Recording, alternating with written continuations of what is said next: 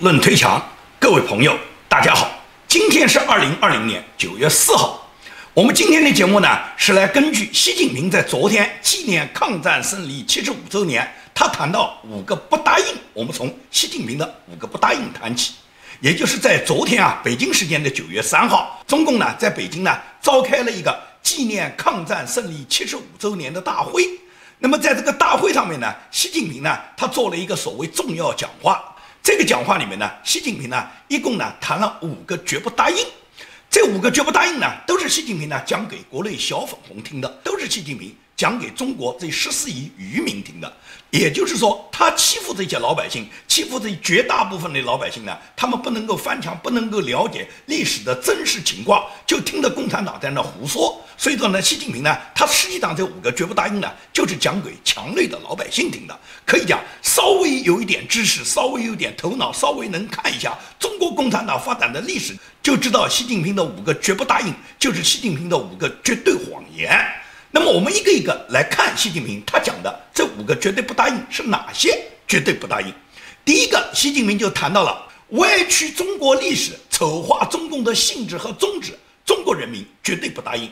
任何人、任何势力企图歪曲中国共产党的历史、丑化中国共产党的性质和宗旨，中国人民都绝不答应。他就说，把那种歪曲中共历史、丑化中共的性质和宗旨的，那么中国人民不答应。他不讲他习近平不答应，他不讲共产党不答应，他首先把十四亿老百姓捆绑到，说是老百姓不答应，不答应歪曲中共的历史，不答应丑化中共的性质和宗旨。那么中共的历史是什么历史呢？在纪念抗战历史上，中共说他们是中流砥柱。中共是什么中流砥柱呢？中共一贯标榜他们的所谓长征，红军的长征就是北上抗日。你去翻一翻历史，你就知道共军他当年这个红军北上抗日，北上到达延安的时间是什么时间？是一九三六年，也就是一九三五年，中共呢就开始组织了他的所谓红军北上抗日的他这个北上长征。这个长征到达延安的时间是一九三六年，而一九三六年抗战开始了吗？也就是他们打着北上抗日的旗号，而实际上那时候根本就没有抗日，日本人在中国还没有发动战争。日本和中国发动战争的起源点是一九三七年七月七号的卢沟桥事变，所以这一天才是正式成为中日之间抗日战争的爆发的起源点。也就是说，在一九三七年七月七号之前。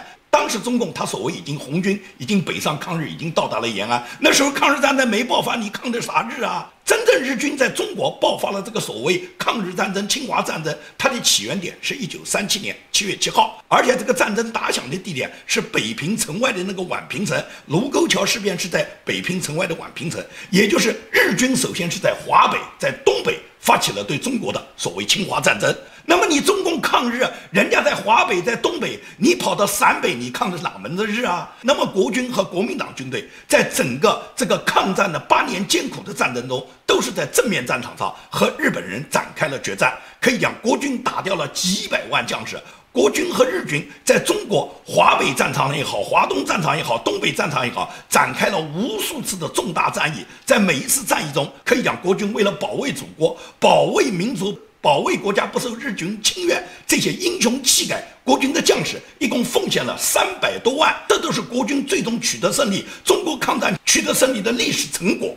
而中共呢，他跑到延安，他根本就没有跟日本人在正面战场上打过任何一仗，他没有跟日本人有过任何接触的战役，没有消灭过日本将军以上的官员，一个也没有。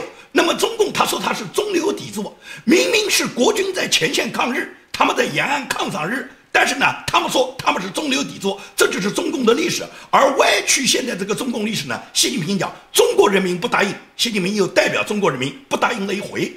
这就是他这次在抗战七十五周年纪念大会上面，他代表中国人民首先的第一个不答应。那么第二个不答应是什么？第二个不答应，习近平讲，任何否定、丑化中国伟大成就，中国人民不答应。任何势力企图弯曲和改变中国特色社会主义道路，否定和丑化中国人民建设社会主义的伟大成就。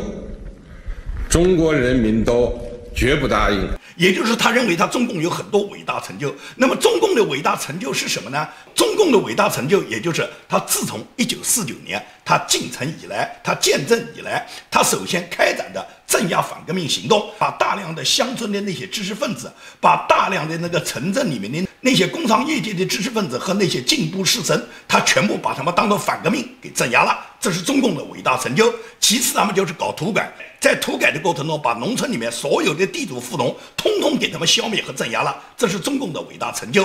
然后，中共的伟大成就就是过渡到反右，也就是中共把所有海外归来的知识分子、民国留下来的知识分子，喊你们向共产党提意见。按照毛泽东讲的话，就叫扬魔引蛇出洞。那么最终，他们把这些知识分子通通打成右派，把他们送到加边沟，把他们活活饿死，把他们折磨死，把他们送进刘棚，送进监狱，关押了他们几十年。这是中共的伟大成就。在消灭完知识分子，毛泽东开始对他自己的战友动手了。所以说，毛泽东在六十年代就发动了文化大革命。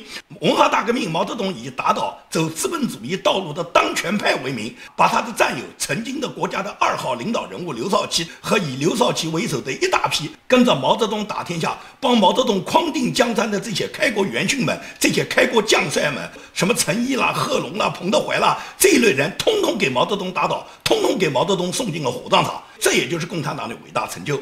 文革之后，好不容易想拨乱反正，想搞改革开放，人民想过几天安顿的日子。然后呢，邓小平又开始在天安门广场。进行了六次大屠杀，对手无寸铁的要求进步的学生和广大市民，他开动了机关枪，开动了坦克车，然后对人民疯狂的镇压，又欠下了一笔血债。这就是中共的伟大成就。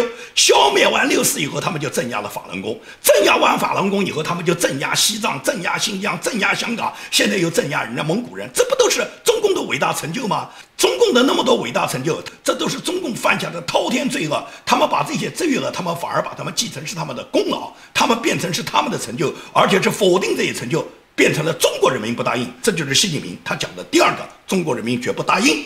那么第三个，习近平讲说，任何人企图把中国和中国人民割裂，把它对立起来，中国人民绝不答应。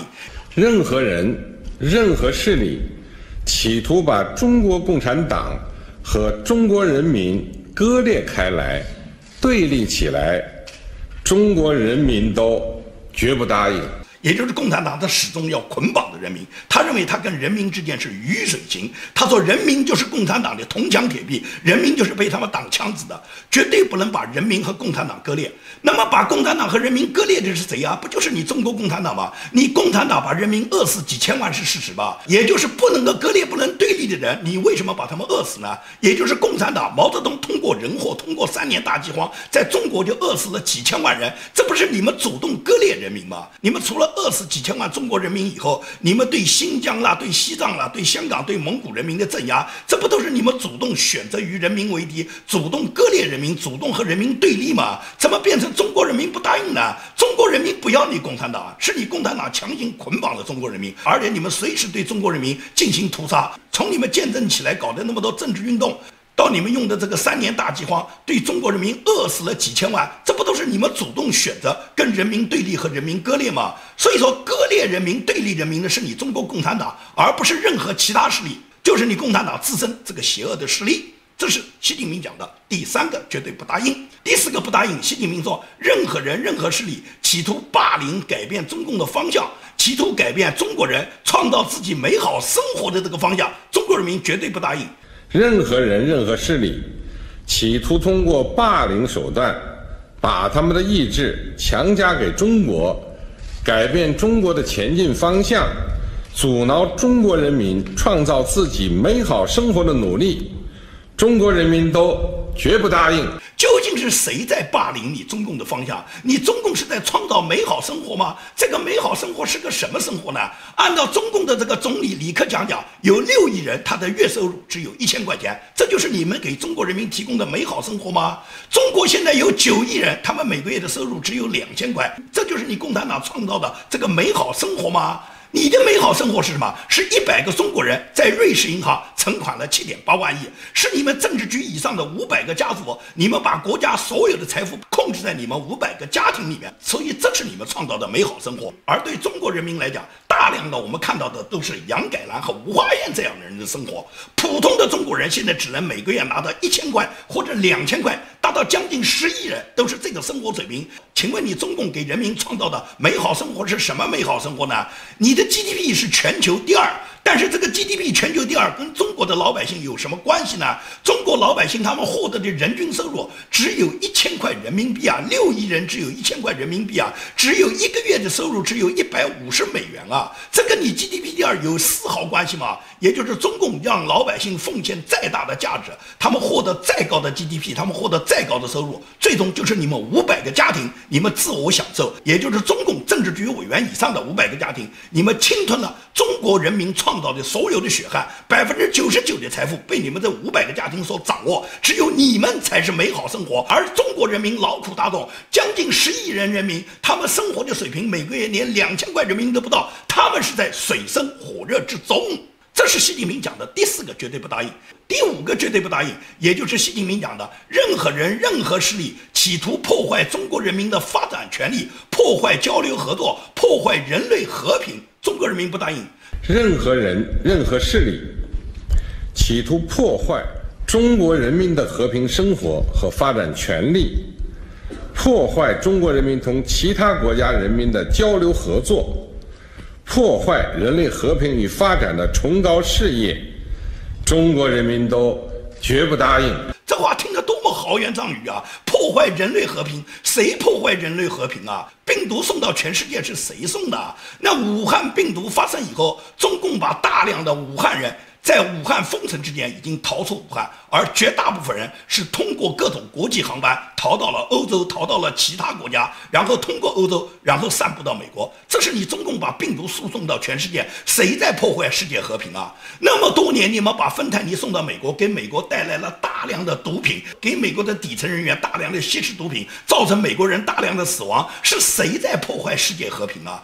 改革开放这么几十年来，中共每年都输送几十万的小粉红到全世界，包括美国、加拿大、澳洲、新西兰、英法德意西方发达国家去偷技术、盗产权，包括像中共的军官唐娟这一类的人隐瞒身份，包括派出像邓文迪这样的人在海外从事特务活动。中共驻美国休斯顿总领事馆。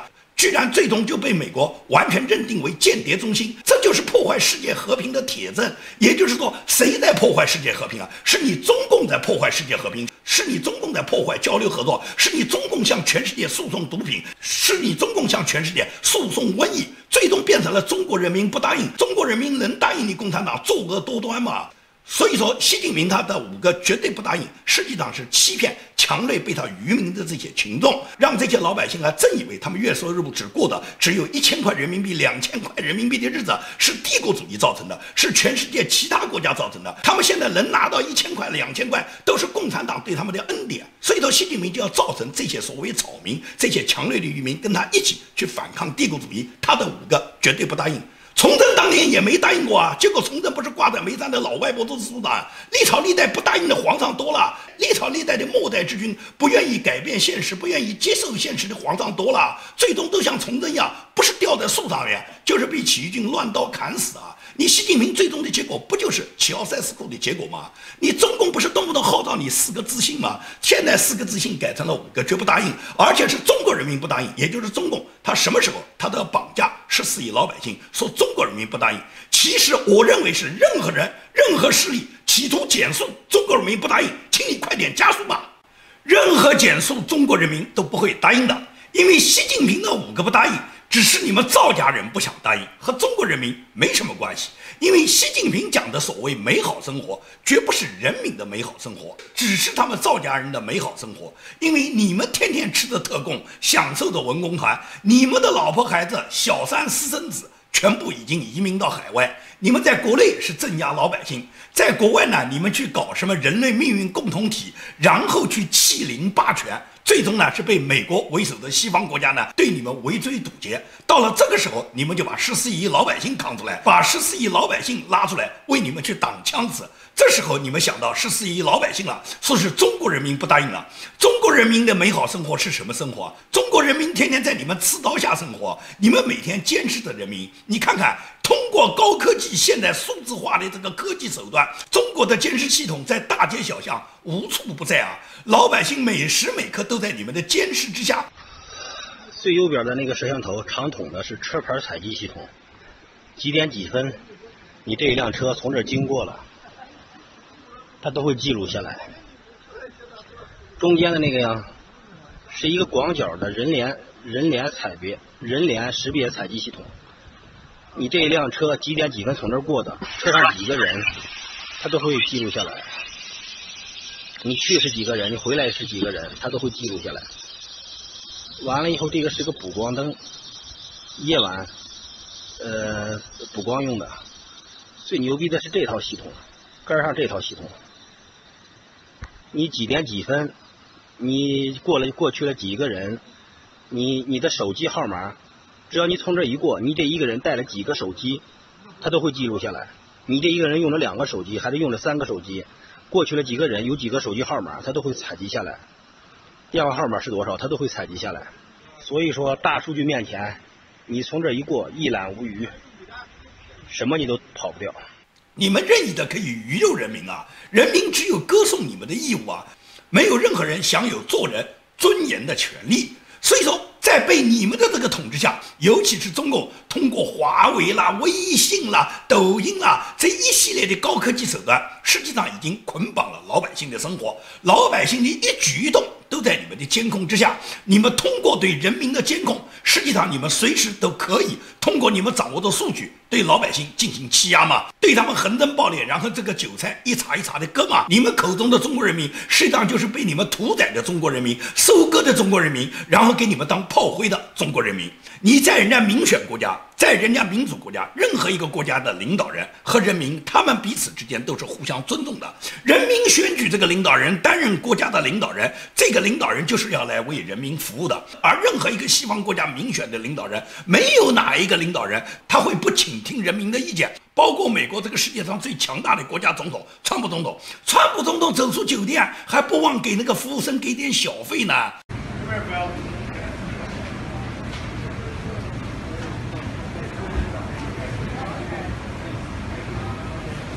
习近平给过小费吗？习近平嫖娼的钱都不会去付啊，他会给小费吗？这就是民选国家和专制国家领导人的差别。在本次纪念二战胜利七十五周年之际，中国驻美国大使崔天凯，崔天凯他也发表了他的一个致辞。他这个致辞里面说是要中美重拾二战中合作的精神，应当对新时代我们共同的敌人。比方说像新冠疫情啊、经济衰败啊、气候变化等全球性挑战呢，我们应该团结起来。崔天凯说是从事抗战时候中美之间的团结精神。人家美国在抗战时候跟中国的团结是跟中华民国团结，是跟国军团结，跟你共产党有什么关系啊？你那些共产党那些土八路在延安忙着换女学生做老婆。根本就跟中美合作没有一毛钱关系。你现在要美国和你中国重拾二战中的合作精神，人家合作也是跟中华民国合作啊，跟你共产党合作什么？还应付共同的敌人新冠疫情，这新冠疫情就是你中共用病毒输送到美国，敌人就是你，还跟你是共同的敌人，你就是美国最大的敌人，是你把疫情送到美国去的。至于美国的经济衰败，不就是因为你中共输送了疫情以后，导致了美国受到瘟疫的影响以后，美国的经济衰退吗？所以说，敌人就是你。根本不存在跟你联合起来要打败什么第三方敌人。美国一旦消灭了共产党，消灭了中共这个敌人的话，可以讲世界就和平了。至于中美之间的合作，美国现在是在跟中国合作啊，美国现在就是跟中华民国政府在合作啊。美国这两天又在台湾召开了美国、日本和欧盟联合召开的一个供应链的会议，也就是扶植台湾，它成为美国、日本和欧盟共同的一个供应链上共务的一环，也就是美日欧。将和台湾一起，大家共同构筑一个新的经济圈，也就是甩开你中国，跟你中共脱钩嘛。These include our political values, equal protection under the law, respect for human rights, the freedoms of press, expression, and religion. They include our economic values, free markets, private sector driven sustainable growth, innovation and entrepreneurship, respect for intellectual property rights, and compliance with international rules. These are the shared values that will inform how we reinvent the supply chains of the future. 所以说，中美合作是跟中华民国的合作，和你共产党领导的中华人民共和国没什么关系。习近平他动不动欺骗草民，动不动跟老百姓讲说中国共产党是抗日的中流砥柱，他自己心里面明白的很。共产党是啥抗日的中流砥柱啊？二零一三年的时候，习近平曾经参观过抗战纪念馆，他在抗战纪念馆看到日军在中国投降，一共十个受降区，这个所有的受降区全部都是国军。当时习近平就问那个解说员，就说怎么受降区全部是国军啊？那人家解说员讲，那国军是正面战场哇，日本投降都是向国军投降哇，所以习近平他不是不知道，他在装傻，他跑去欺骗老百姓，说是中共是中流砥柱，在抗战的时候你中共是啥中流砥柱啊？你明明是跟日本人合作啊。根据一个日本作家专门研究毛泽东在抗战的时候跟日本人勾结的历史出版的一个最新著作上面，明确的调查说毛泽东当年是勾结日本。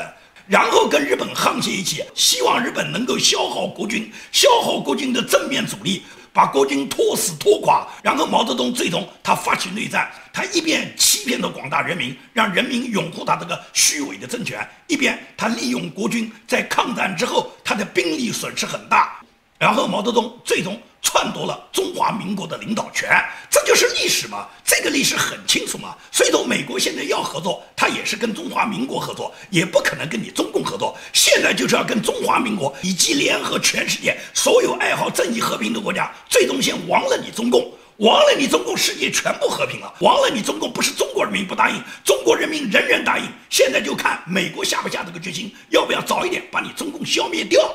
现在美国这个态度很清楚啊。美国现在要跟中共脱钩，不仅仅是在中国撤回了他自己大量的企业，包括上海总领事馆的总领事叫谭生，他也被美国已经抽调回国。所以这个谭生总领事他在离开上海之前，他发表了一个告别视频，他骑着电动车穿梭于上海的大街小巷，他最终用中文赞美了上海城市。可以讲，美国的外交官都是彬彬有礼的，尽管他们接受到美国国务院的要求，立即回国复命。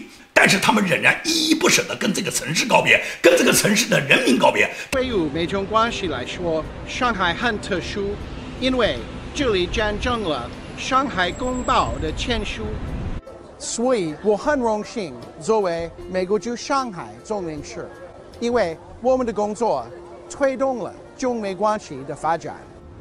我第一次来上海是一九九五年，可以说上海的变化很大。后来我搬到上海，当做美国总领事。